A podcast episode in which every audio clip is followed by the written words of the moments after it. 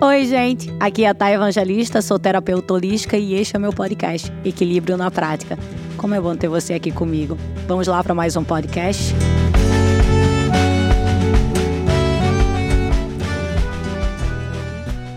Então, eu vou pedir só para vocês se posicionarem, colocarem os pezinhos no chão. É bem importante que vocês consigam colocar os dois pés no chão, tá? Sentir o seu pé inteiro.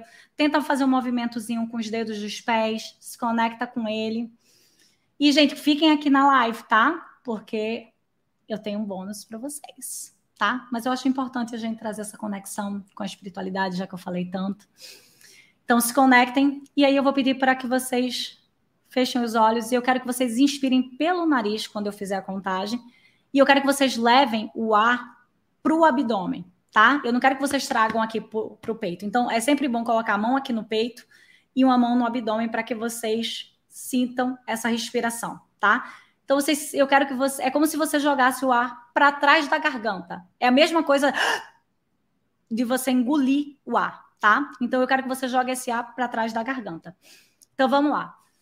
Fecha, seu, fecha teus olhos. Agora, pense em alguma coisa boa, leva o teu pensamento a Deus se conecta e faz uma inspiração pelo nariz. Dois, três, quatro. Segura essa respiração. Três, quatro, cinco, seis. Solta. Dois, três, quatro, cinco, seis, sete. Inspira mais uma vez.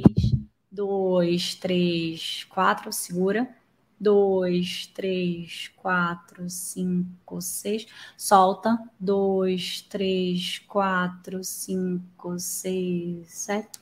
Inspira. Dois, três, quatro. Segura.